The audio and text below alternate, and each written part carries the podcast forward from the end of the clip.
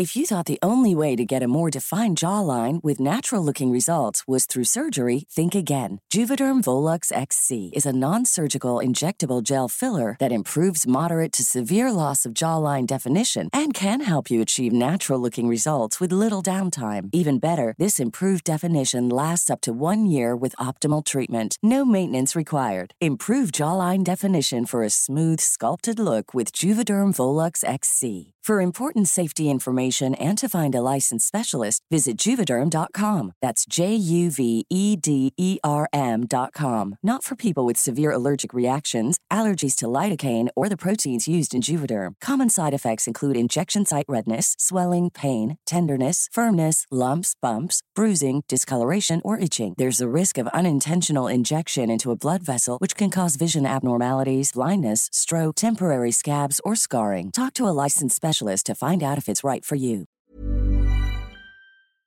Este podcast forma parte de una colaboración entre Gato Pardo y Arizona State University, la universidad reconocida desde hace muchos años como la más innovadora de Estados Unidos.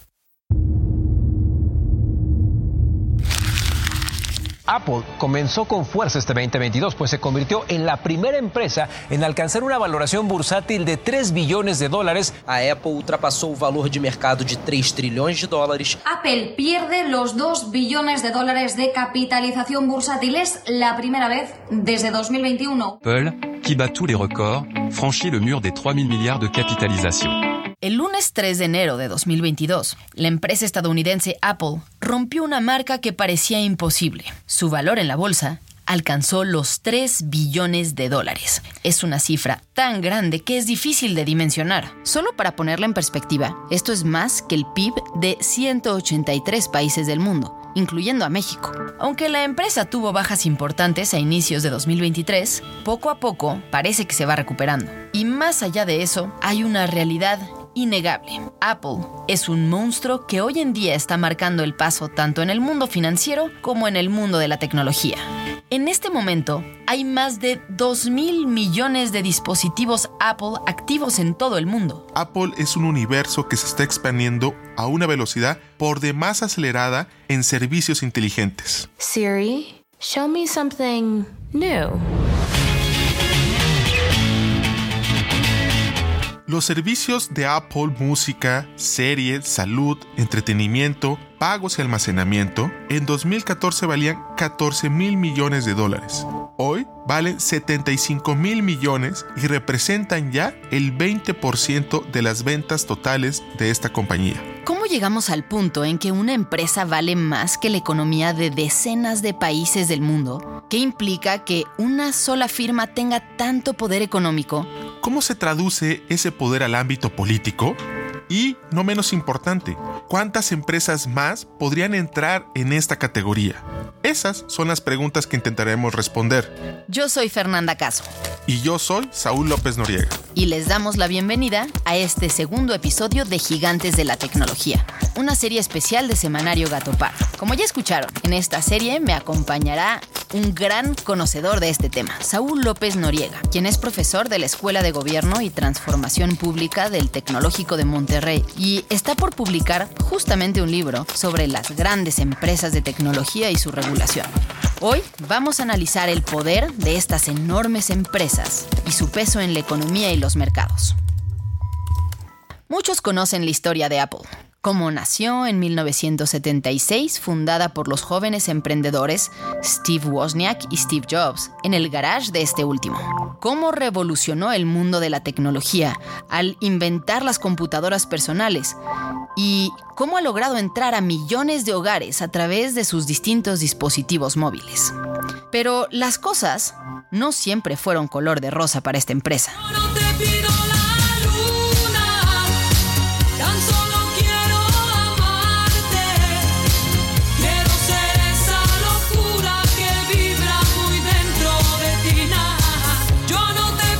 El año era 1984. Apple tenía apenas 8 años de haberse fundado, y aunque la empresa había crecido exponencialmente en poco tiempo, el ambiente empezaba a complicarse. Las ventas estaban cayendo, pues la gente consideraba muy altos los precios de los productos Apple, al tiempo que IBM poco a poco iba ganando terreno en el mercado. La empresa entonces decidió dar un salto arriesgado y eligió hacerlo durante el medio tiempo del Super Bowl de ese año. Pepsi Super Bowl 54 halftime show.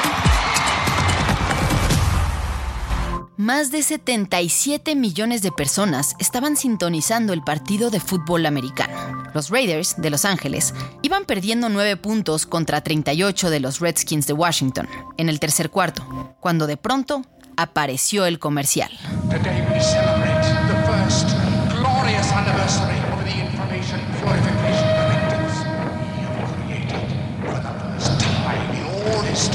Las televisiones de Estados Unidos se inundaron con el comercial.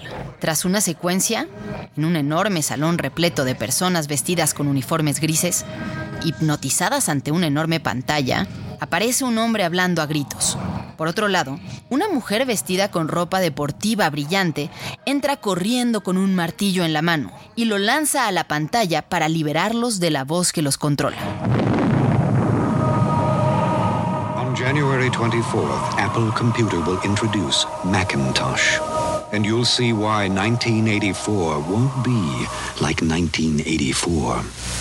El anuncio de Apple, dirigido nada más y nada menos que por el afamado director Riley Scott y producido con calidad cinematográfica nunca antes vista en comerciales de televisión, marcó el inicio de una nueva era en la publicidad en Estados Unidos. Y no solo eso, también marcó el arranque de la competencia por los espacios publicitarios más caros de la televisión a nivel mundial. Sin embargo, detrás del enorme esfuerzo publicitario de esta empresa había un grito desesperado. Apple acababa de salir a la bolsa y los inversionistas habían corrido apresurados a comprar acciones, pero las ventas de Apple no estaban consiguiendo cumplir con esas altas expectativas. La realidad era muy clara. Por más vanguardistas que fueran o parecieran las computadoras de Apple, habían dejado de ser competitivas para el público en general. Para finales de los años 90, Mac apenas representaba el 3% de las ventas de computadoras en el mundo. Cuando la empresa decidió traer de regreso a Steve Jobs en 1997, el mundo había cambiado, pero Jobs lo tenía claro. ¡Ey! ¡Estamos de vuelta! Flexo con la mierda más fresca. La primera apuesta de Jobs fue hacer computadoras más compactas, que tuvieran integrado el CPU al monitor. En un año, Apple pasó de tener 3% del mercado a tener más del 13.5%. Pero la gran visión de Jobs fue aún más allá. Los productos de Mac empezaron a integrar el Internet a la vida cotidiana de las personas, más allá del trabajo y la educación. En el 2001, llegaron iTunes y el iPod para integrar la música. Para 2006, Apple había vendido más de mil millones de canciones y videos. Y en 2007 salió al mercado el producto que transformaría a la empresa y el mundo de las comunicaciones para siempre, el iPhone. En efecto, como explica Brian Merchant, autor del libro The One Device, The Secret History of the iPhone, ese teléfono inteligente es uno de los dispositivos más relevantes en la historia de la revolución de Internet. Es cierto, no se trató del primer teléfono inteligente, tampoco implicó el uso de tecnología particularmente novedosa, pero sí reunió los principales avances tecnológicos de forma por demás creativa y además ofreció una experiencia al usuario inédita y extremadamente amigable. Su diseño era tan intuitivo que simplemente no fue necesario incluir un instructivo para aprender a usarlo. Además, a través del iPhone, tecnológica y culturalmente, Internet abandonó, por fin, las computadoras de escritorio para convertirse en una extensión de nuestro cuerpo. Durante los siguientes años, las mejoras simplemente vinieron sucediendo de manera acelerada. Mejores cámaras, GPS, mayor velocidad,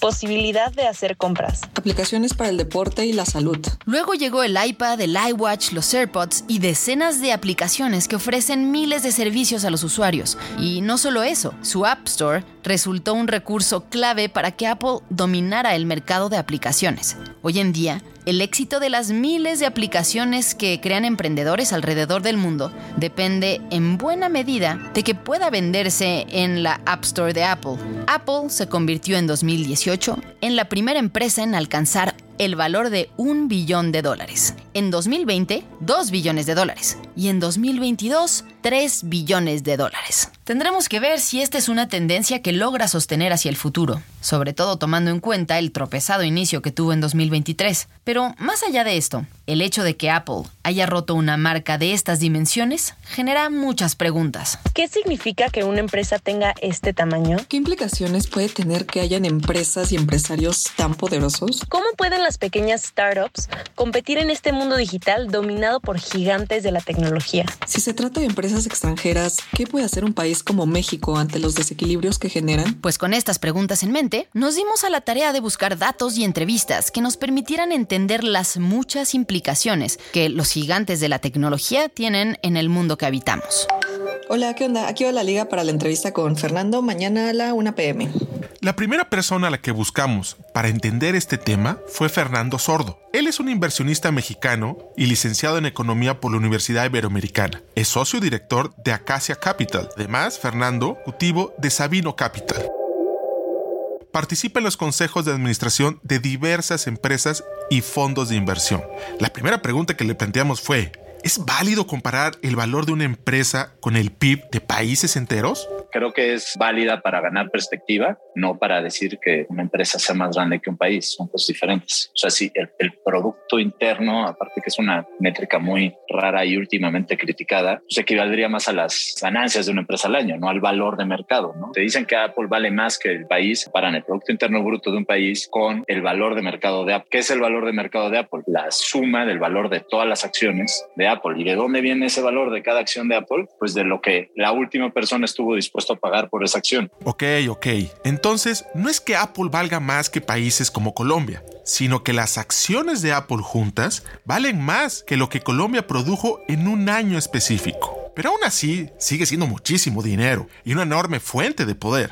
Fernando nos explica que el boom de las empresas de tecnología que estamos viendo hoy en realidad es resultado de la crisis de 2008 y 2009. Esta transformación vino en este a partir de la crisis del 2009. Estas empresas que salieron, que sobrellevaron esta burbuja, que tenían modelos de negocios pues sólidos en el largo plazo y nuevas empresas como Facebook y otras que surgieron en este periodo. ¿Y qué pasó después de la crisis del 2008? Por los, los incentivos de los bancos centrales a nivel mundial hicieron que las tasas bajaran prácticamente a cero. La política explícitamente la política de tasas a nivel de cero hizo que hubiera mucho disponibilidad de capital. ¿no? ¿Qué es eso? Las tasas son tan bajas que el capital está buscando proyectos que le den los rendimientos que necesita. Red everywhere, essentially, down by 4 5%. We're down over 16%. Dow at the same time has fallen about 18%. The stock market is now down 21%. Because we're now down 43%. A ver, recapitulemos un poco. En 2008 hubo una gran crisis de los mercados financieros en Estados Unidos. Esto provocó a su vez una profunda recesión. La gente, ante la crisis, no quería gastar dinero y por lo tanto la economía estaba parada. Como respuesta, la Reserva Federal, el equivalente al Banco de México, pero en Estados Unidos, decidió bajar las tasas de interés hasta llegar eventualmente a cero. Lo que esto provoca es que si una persona tiene, por ejemplo, 10 dólares guardados en el banco, el interés que le van a dar por tener su dinero ahí será nada. Por lo tanto, la gente, sobre todo los grandes inversionistas, sacan su dinero del banco y se ponen a buscar dónde pueden invertirlo para tener un mejor rendimiento. En 2008, esta medida le ayudó al país a salir de la recesión porque se volvió a mover el dinero en la economía, pero ayudó también a las empresas de tecnología que necesitaban inversionistas y que prometían altas tasas de retorno. ¿Cuál fue el resultado? Pues estas empresas que estaban bien posicionadas tuvieron todos los planetas alineados para tener un crecimiento exponencial. Entonces, si tú ves desde, desde que termina la crisis de 2009 hasta la fecha, todas estas empresas tuvieron un crecimiento exponencial que te lleva a que tenga Apple el valor del PIB de no sé cuántos países, ¿no? Pero si bien el desarrollo y servicios de Apple tienen hoy en día enorme impacto en la economía del planeta, no es la única empresa tecnológica dominante. Comparte el pastel con al menos otras empresas. Amazon, Alphabet, de la cual es parte Google, Meta y Microsoft son las otras Big Tech que en conjunto dominan en Occidente la economía de la información. La importancia de estas empresas no solo reside en su enorme poder económico, sino que sus proyectos y productos están tejiendo el futuro de la sociedad en torno a la revolución tecnológica anclada en Internet, algoritmos, datos, inteligencia artificial y un larguísimo etcétera. Y sí, los cuestionamientos que existen alrededor de estos gigantes y su control del mercado va más allá de su peso económico dentro de la bolsa de valores. En realidad, el problema es su poder para controlar y distorsionar cientos de aspectos básicos de cualquier economía, y dentro de ellos hay tres fundamentales. Uno, quién vende. Dos, qué se vende. Y tres, cómo se trabaja. Empecemos por el principio, los vendedores. ¿Quién pompó? ¿Quién pompó a un buen precio en Amazon? En Amazon ahorra más y... Amazon el portal de ventas de productos que arrancó operaciones a mediados de los años 90 con la venta de libros, se ha convertido en un lugar clave para comprar todo tipo de bienes, desde ropa y juguetes hasta los productos menos pensados. Silenciador de ladridos de perro. Pinzas en forma de totopos. Cojines hiperrealistas con forma de perros. Bocinas en forma de roca. Hoy en día, Amazon vende y distribuye prácticamente cualquier cosa que esté en el mercado legal. Su crecimiento y dominio entre los portales de venta es tal que ya no solo se trata de un intermediario que conecta oferta y demanda de un sinfín de productos. Para algunos, más bien, Amazon se ha convertido en el mercado. Y no estás en Amazon, simplemente no estás en el mercado digital occidental. De tal manera que para miles de productores y fabricantes es indispensable estar en ese portal para tener una oportunidad real de vender con éxito sus bienes y productos. En este sentido,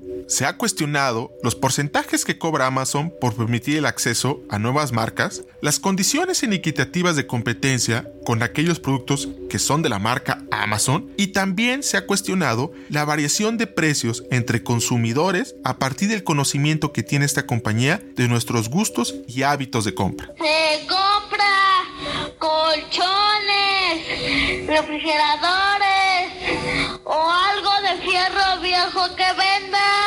El siguiente gran tema es qué se vende. Claro que la gente sigue comprando ropa y coches y casas, pero las enormes plataformas de tecnología encontraron la forma de obtener, procesar y vender algo que nunca antes había podido, al menos a esta escala, la información de las personas, los datos personales. El valor de muchas de esas empresas no es en los servicios que ofrecen, sino en la comunidad que tienen. Carlos Gershenson es doctor en ciencias summa cum laude por la Universidad Libre de Bruselas en Bélgica. Fue jefe del Departamento de Ciencias de la Computación de la UNAM entre 2012 y 2015. Actualmente es investigador del Instituto de Investigaciones en Matemáticas Aplicadas y en Sistemas de la UNAM. Carlos nos explica que más allá del cotidiano uso de celulares y computadoras en la vida moderna, hay una diferencia estructural en la manera en la que se está transformando la economía.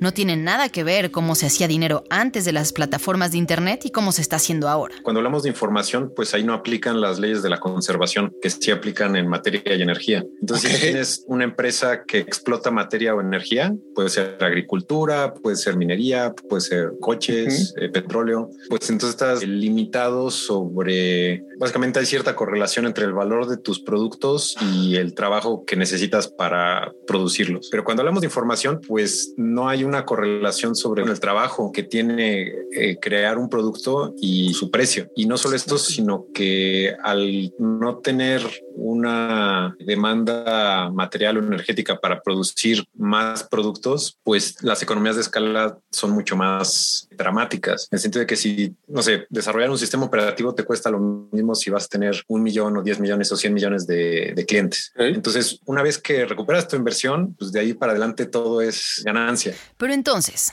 si no hay una correlación entre el valor de un producto y el trabajo que hay detrás, o en su caso, el valor de sus edificios, fábricas o instalaciones, entonces, ¿cómo se calcula el valor de estas empresas? ¿Qué factor es el determinante? Digamos, los algoritmos de Facebook no es que sean así súper avanzados y entonces nadie más los puede hacer y, y por eso Facebook está evaluada en, en, lo que está evaluada, sino que es eh, la comunidad que ya tiene. Lo que importa es la comunidad, porque en estas mega empresas lo que está en venta son sus usuarios. O bueno, bueno, bueno, la información de sus usuarios.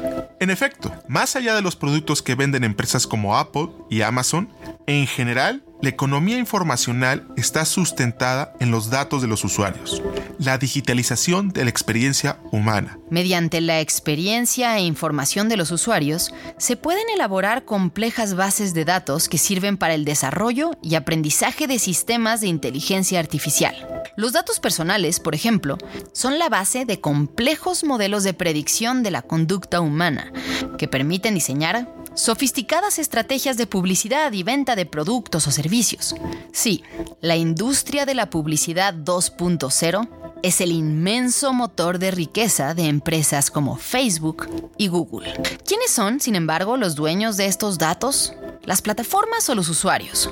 ¿Qué usos les dan a las aplicaciones de esta información? ¿Dónde están las reglas?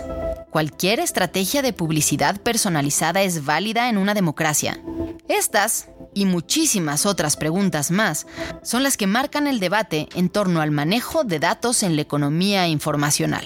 Y entonces la pregunta es, bueno, ¿de quién son los datos? ¿De las ciudades, de las empresas, de los ciudadanos? Y hay propuestas así como para decir, bueno, pues los datos eh, deberían de ser de los ciudadanos y como que deberías de firmar tu posibilidad de prestarlos. Entonces, por ejemplo, algunas plataformas tienes la opción de descargar tus datos porque es un problema, ¿no? De que tú generas datos y luego ni siquiera tienes acceso a ellos. Entonces hay algunas empresas que te permiten descargar tus datos, te permiten borrar tu cuenta, hay otras que no. Y, así, por ejemplo, en Rusia hay una ley que les exige a las empresas tecnológicas de que los datos tienen que estar en Rusia. Entonces, por ejemplo, LinkedIn no aceptó esta restricción y cerraron LinkedIn en Rusia. Que una empresa como LinkedIn se vaya de Rusia podría parecer intrascendente, sin embargo, no lo es. Hoy en día, LinkedIn es un espacio único para conectar empresas con personas que buscan trabajo. Según Kinsta, una empresa que alberga y gestiona sitios de Internet, hoy se envían 95 solicitudes de empleo por segundo a través de esta plataforma y se contrata a tres personas por minuto.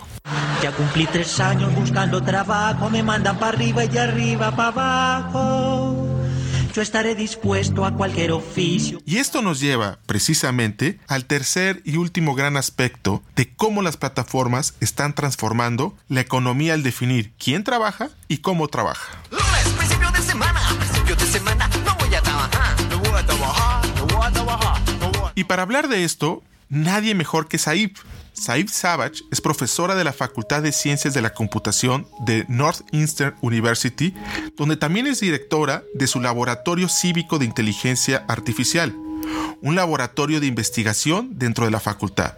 Saif es ingeniera en computación por la UNAM y tiene una maestría y doctorado en ciencias de la computación por la Universidad de California. Por un lado, creo que es muy importante empezar a pensar sobre cómo impacta la relación que tiene con el trabajador y con sus jefes. ¿Por qué? Porque ahora los algoritmos se convierten en los jefes que van teniendo los empleados. Entonces, ya no se trata de pensar, ok, ¿cómo negocio con mi jefe para que reconozca mi trabajo? Ahora el trabajador y trabajadora Ajá. tiene que saber cómo negocio con un algoritmo. Saif nos explica que esto ya empieza a suceder en muchas ocasiones. Por ejemplo, con páginas de creación de contenido literario o empresas de noticias que pagan a los periodistas ya no por la calidad de sus notas o textos, sino por cuánta gente le da clic.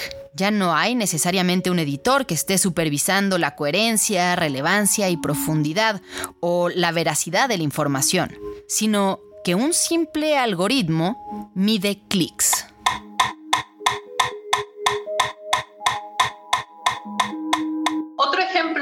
Eh, por ejemplo, había otros creadores en YouTube que estaban documentando cosas de la Segunda Guerra Mundial sobre diferentes eh, tipos de armas que se utilizaban y eran videos históricos. De nuevo, los algoritmos de YouTube automáticos, cualquier cosa que era relacionado con armas, lo desmonetizaba. Y el problema era que era un proceso en donde los creadores ya no pues, se pudieron dedicar, ya no pudieron tener un empleo relacionado con creación de contenido sobre la Segunda Guerra Mundial. Entonces lo que hicieron fue que en paralelo crearon canales de YouTube sobre la cocina. ¿Por qué? Porque sabían que para la cocina sí podían monetizar constantemente. Entonces vemos ahí cómo los algoritmos de pronto afectan las prácticas, el trabajo de las personas, qué tipo de contenido se beneficia, qué tipo de trabajo es beneficiado. Y estos son sesgos que tienen los algoritmos y en donde ellos están, los algoritmos están planteando qué contenido se valora, qué contenido no se valora, qué tipo de trabajo se valora, qué tipo de trabajo no se valora y eso afecta a las prácticas de las personas.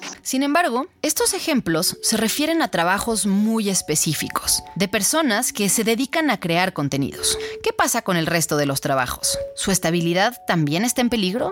¿Podría la inteligencia artificial y demás herramientas robóticas desaparecer miles de plazas de trabajo? La automatización también empieza a eliminar los trabajos de ingreso. Entonces, esto afecta a las personas en el sentido en que trabajos que antes tomaban las personas para insertarse al mercado laboral, ahora ya no existen. Entonces, muchas personas ya no tienen estos primeros empleos. Eh, algo que estamos estudiando en la UNAM es mucho sobre cómo podemos diseñar herramientas para ayudar a que las personas se puedan insertar a estos nuevos mercados laborales y a estos nuevos primeros empleos que ahora están surgiendo, considerando que los primeros trabajos que antes existían ahora ya van a ser eliminados. Y finalmente Saif habla de un problema adicional, un tema medular del que poco se habla. Soy Ana, soy Joao, soy Mati, soy Lupe.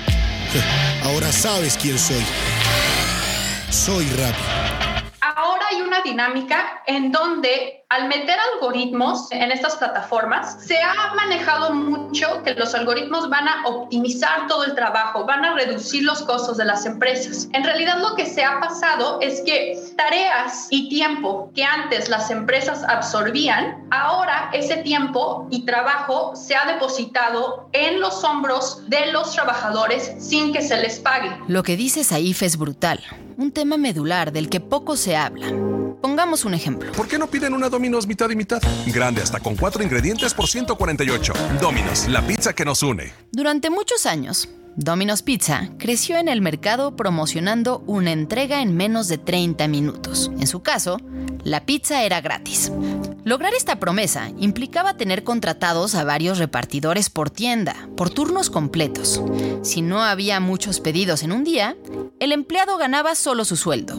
Si había más pedidos, se llevaba una propina adicional. Lo que han conseguido las plataformas es justamente ahorrarse esos tiempos de espera. Hoy en día, por ejemplo, un repartidor de Uber Eats puede estar una hora esperando a que llegue un pedido. Y además, incluso mientras el repartidor espera y tiene la aplicación encendida, está generando datos que la empresa usa para mejorar sus sistemas sobre las zonas, tiempos y productos más rentables. Por ello la discusión en diferentes puntos del planeta gira en torno a si esta relación entre plataformas, repartidores y choferes es una relación laboral propia de la nueva economía de la información. Yo pienso que algo que es crucial es identificar cómo podemos empoderar al trabajador y la trabajadora ahora tener acceso a los datos de estas plataformas laborales. ¿Por qué es razón importante darles acceso a los datos? Porque es con los datos con los cuales ellos van a poder visibilizar mejor los problemas a los cuales se están enfrentando en estas plataformas de trabajo. Creo que algo que es crucial es facilitar modos en los cuales los trabajadores pueden coleccionar sus propios datos y después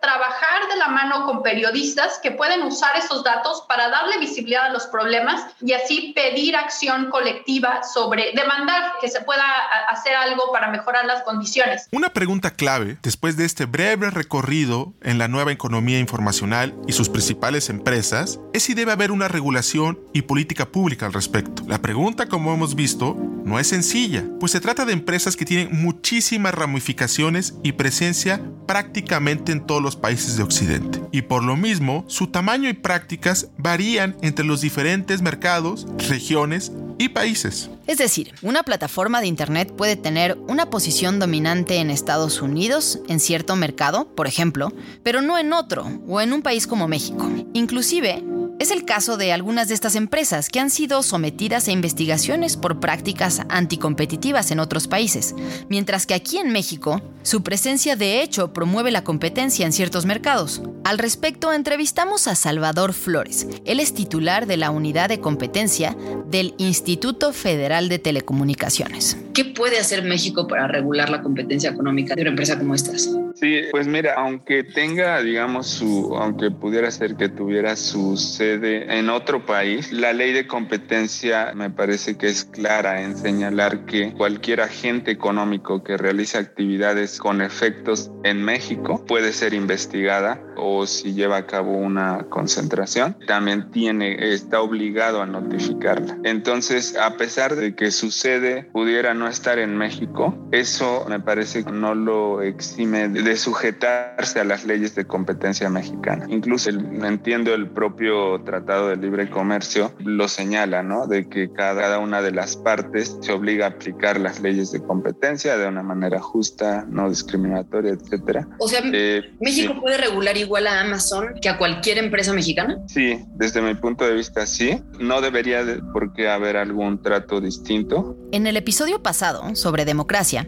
habíamos visto cómo, en lo que se refiere a fake news, difamación, contenidos racistas o incluso violentos, la capacidad de regulación del gobierno está muy limitada. En cambio, según nos explica Salvador, en materia de competencia económica las cosas son distintas. En este sentido, si los órganos responsables encuentran que una empresa está cometiendo prácticas monopólicas, por ejemplo, podrían sancionarla. Pero entonces, ¿por qué no vemos que esto suceda con mayor frecuencia? ¿Por qué no hay más investigaciones respecto a la posición dominante o prácticas competitivas respecto a empresas como Apple, como Amazon o Google en México? Vaya? Sí, pues mira, no, la verdad no sé si Amazon Web Services pudiera tener alguna posición dominante ahora mismo en, en ese mercado particular de, de almacenamiento de datos o de servicios de cómputo en la nube.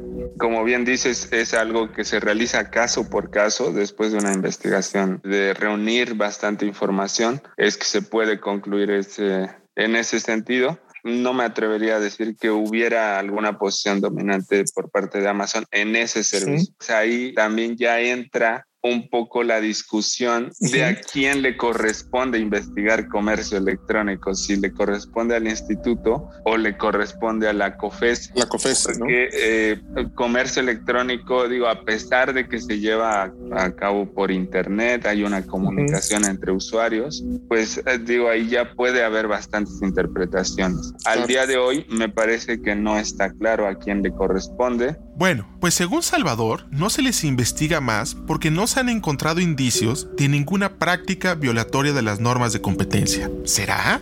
Independientemente de cuáles sean las razones, Salvador menciona otro tema que no está zanjado en la discusión y que en realidad tendría que resolverse primero, si pretendemos que México tome más control de lo que está ocurriendo con estas empresas en el país. Se trata de qué institución es responsable de investigar y sancionar, en su caso, a estas empresas. Podría ser el Instituto Federal de Telecomunicaciones, por tratarse de empresas que viven en el Internet, o, por otro lado, podría ser la Comisión Federal de Competencia Económica. Un México mejor es competencia de todos. Comisión Federal de Competencia Económica, COFESE. De hecho, es eh, una de las principales preocupaciones de las autoridades en materia de competencia económica, la acumulación de datos que llegan a, a obtener este tipo de empresas, porque una vez que los tienen, pues eso les permite diseñar mejores productos con mayor calidad, más personalizados, más enfocados, y quien no los tiene, es bastante difícil que pueda entrar a ese mercado, porque pues es una, una especie de, de bola de nieve, de que se van a, son industrias de red, ¿no? Se van haciendo grandes y más grandes y más grandes y pues ya nadie las detiene, ¿no? Después ya es bien difícil entrar a esos mercados porque ya ellos son tan grandes, tienen tantos datos, tanta experiencia, tantos algoritmos que les permiten ofrecer servicios, eh, publicidad principalmente, que no lo pueden hacer otros con la misma calidad, con la misma precisión. Ya es bastante difícil. Y esa es la principal preocupación de las autoridades de competencia. Como podemos ver, es claro que las autoridades mexicanas tienen diagnosticado el problema. Lo que no hacen con frecuencia es entrar a resolverlo, ya sea porque no saben quién es el responsable o simplemente porque es un problema que se ve demasiado grande. Sin embargo, esto podría estar empezando a cambiar. Al menos con un caso que ya se está investigando. En efecto, recientemente se presentó aquí, en México, una denuncia en contra de Apple y Google, en concreto en contra de sus respectivas tiendas de aplicaciones en diferentes sistemas operativos, por su dominancia y control en el mercado de aplicaciones del país. La queja se aceptó primero en el Instituto Federal de Telecomunicaciones y luego, al poco tiempo, también en la Comisión Federal de Competencia. Este asunto puede ser un primer paso clave para desatar una reflexión por demás necesaria en torno a un sinfín de aspectos de las plataformas de Internet que operan en suelo mexicano. En Estados Unidos hay un álgido debate en torno a cómo regular estas empresas para proteger a los pequeños competidores y también a los usuarios. Por su parte, en la Unión Europea entró en vigor en 2016 el Reglamento General de Protección de Datos, una de las piezas legales más sofisticadas que aborda temas como protección de datos agregados, algoritmos e inteligencia artificial. En nuestro país, en cambio, carecemos de una regulación ni cercanamente adecuada para los retos que enfrentamos. Carecemos de políticas públicas en torno a la inteligencia artificial y el sinfín de aspectos que se ven afectados por ella. Es más, ni siquiera hay debates serios al respecto. Urge que el país se sume al debate en torno a esta nueva economía, el desarrollo tecnológico que la sustenta y su enorme impacto en prácticamente cada una de las esferas sociales. Mientras esto no suceda, perderemos el control sobre cada vez más áreas y prioridades para el país, pues algo indiscutible es que el futuro de la humanidad depende, en buena medida, del rumbo que adopte esta revolución tecnológica. Muchas gracias por habernos acompañado y gracias también a quienes hicieron posible este episodio. A Florencia González Guerra y Alejandra González Romo por su participación en la elaboración y edición. How would you like to look five years younger? In a clinical study, people that had volume added with Juvederm Voluma XC in the cheeks perceived themselves as looking five years younger at six months after treatment. Look younger, feel like you. Add volume for lift and contour in the cheeks with Juvederm Voluma XC. Reverse signs of aging by adding volume to smooth laugh lines with Juvederm Volure XC. For important safety information and to find a licensed specialist, visit juvederm.com. That's J U V E D E R M.com. Not for people with severe allergic reactions, allergies to lidocaine, or the proteins used in Juvederm. Common side effects include injection site redness, swelling, pain, tenderness, firmness, lumps, bumps, bruising, discoloration, or itching. There's a risk of unintentional injection into a blood vessel, which can cause vision abnormalities, blindness, stroke, temporary scabs, or scarring. Talk to a licensed specialist to find out if it's right for you.